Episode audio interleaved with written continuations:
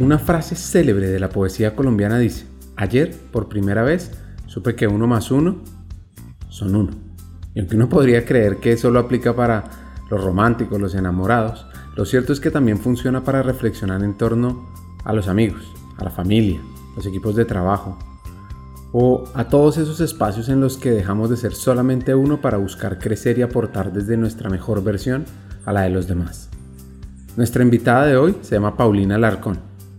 Ella lidera los temas de talento humano para, si no la más importante, una de las constructoras más importantes de Colombia, Constructora Bolívar, y nos hace un llamado para que pensemos en cómo podemos alcanzar esa unidad en el área de talento humano.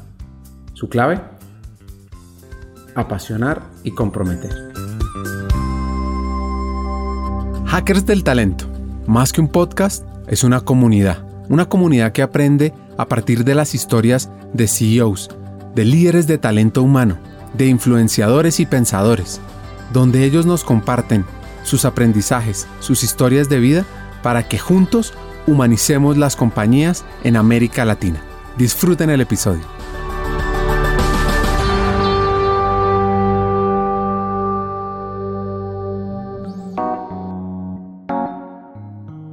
La historia de esta hacker arranca en la tierra de la salsa, el champús y la marimba, una región de nuestro país que está llena de historia, cultura y gente maravillosa. Bueno, pues Ricardo, yo em, nací en una ciudad que se llama Palmira, en el Valle del Cauca. Y bueno, ahí, ahí crecí, luego, bueno, me eduqué en un colegio de, monjas en el Sagrado Corazón de Jesús. Y luego, pues como a, todos los, a todas las palmireñas nos tocó irnos a estudiar a, a Cali. Soy egresada de, de la Universidad de ICESI en Cali de Economía y Negocios Internacionales. Soy la tercera de tres hermanos, y bueno, una familia con muchos vínculos en el, en, el eje cafetero, eh, con unas costumbres muy paisas, muy conservadoras también pero bueno, que han sido como parte fundamental de mi crecimiento y de, de lo que yo soy hoy como Paulina Larcón. En su famoso libro Delirio, Laura Restrepo dice en la voz de uno de sus personajes que a veces tienes que esperar siglos a que ocurran las cosas. Pero, pero, pero, ese no fue el caso de Paulina, pues al ver que no habían muchas opciones para estudiar la carrera que más le interesaba, decidió pensar y hacer algo diferente, distinto. Yo quería estudiar ciencias políticas, la verdad, pero para el momento en el que, en el que me pues salí del colegio, en, el, en Cali solamente estaba ciencias políticas en la Javeriana y solo tenía como, o sea, no tenía ni siquiera la primera promoción y pues sentí que no estaba como tranquila, ni siquiera sabiendo qué pasaba con esos egresados. Me incliné por economía, em, pues pasé también en la Javeriana y en el ICESI, pero pero no sé, el ICESI más pequeña, con un, sobre todo un énfasis muy empresarial. El ICESI pues fue, formado, fue fundado por, por muchos empresarios del Valle del Cauca, lo que se podría comparar con el CESA, por ejemplo, acá, con un enfoque eh, empresarial, em, y eso me, atrajo y también me daba la oportunidad de, de, pensar que a futuro iba a ser mucho más fácil la vinculación laboral, y por eso me fui al ICESI. Ya, los del ICESI no podemos decir el ICESI porque ya no es un instituto, sino la ICESI, que es universidad. Ya dentro de la universidad, nuestra hacker empieza sus prácticas profesionales un espacio muy importante para ir descubriendo lo que nos apasiona, lo que nos gusta. Me salió la práctica curiosamente en Palmira, en una empresa que se llama Inval, que es de muebles modulares, eh, una empresa muy grande de muebles modulares que tenía la, la, planta en Palmira o la tiene actualmente, y me salió en el área de Contraloría, puros costos, inventarios, eh, y ahí hice mi práctica y la verdad fue que me encantó. Y, luego, em, estando a, punto de terminar eh, la práctica, quien había sido el director de economía en la universidad me llamó, me dijo que si me quería ir a hacer investigación en la universidad. Y pues creo que cosas de la juventud, querer volver a la universidad, ese mundo a veces un poquito bohemio del profesor de universidad, yo me soñaba, eh, sí, como metiéndome en investigación, tomando tinto y fumándome un cigarrillo en el parque de la universidad, en, en los huecos.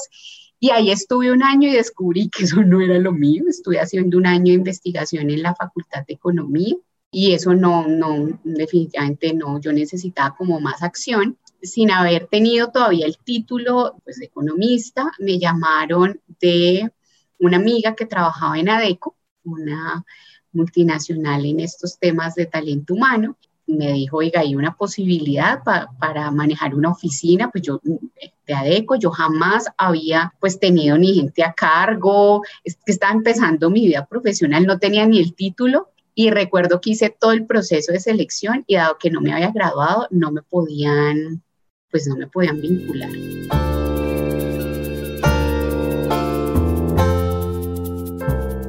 Tras haber perdido, entre comillas, esa oportunidad en ADECO, Paulina termina sus estudios en el año 2005 y se enfrenta a una decisión muy importante, en qué enfocarse laboralmente. Básicamente salir de la universidad y como irme a trabajar en una empresa eh, de comercio exterior probablemente o logística era como, como lo que tenía en mente.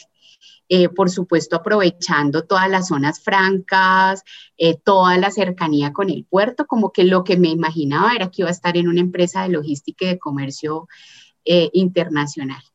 Y bueno, la vida me fue llevando a talento humano realmente sin pensarlo, sin tenerlo en mente y sin creer además que tenía como los talentos para estar eh, en un rol de estos. ¿Alguna vez has escuchado frases populares como al que le van a dar le guardan? ¿O lo que es para uno es para uno y punto? Así le pasó a esta caleña, pues resulta que la oportunidad que creía perdida estaba ahí, esperándola. Y a los seis meses me volvieron a llamar de ADEC, me dijeron, oiga, ya se graduó, les dije, sí, ya tengo el título, entonces venga que el puesto es suyo y ahí arranqué como gerente de oficina de la oficina de Palmira de Adeco. Y básicamente ahí era manejar clientes y venderles los temporales, eso era, en resumen.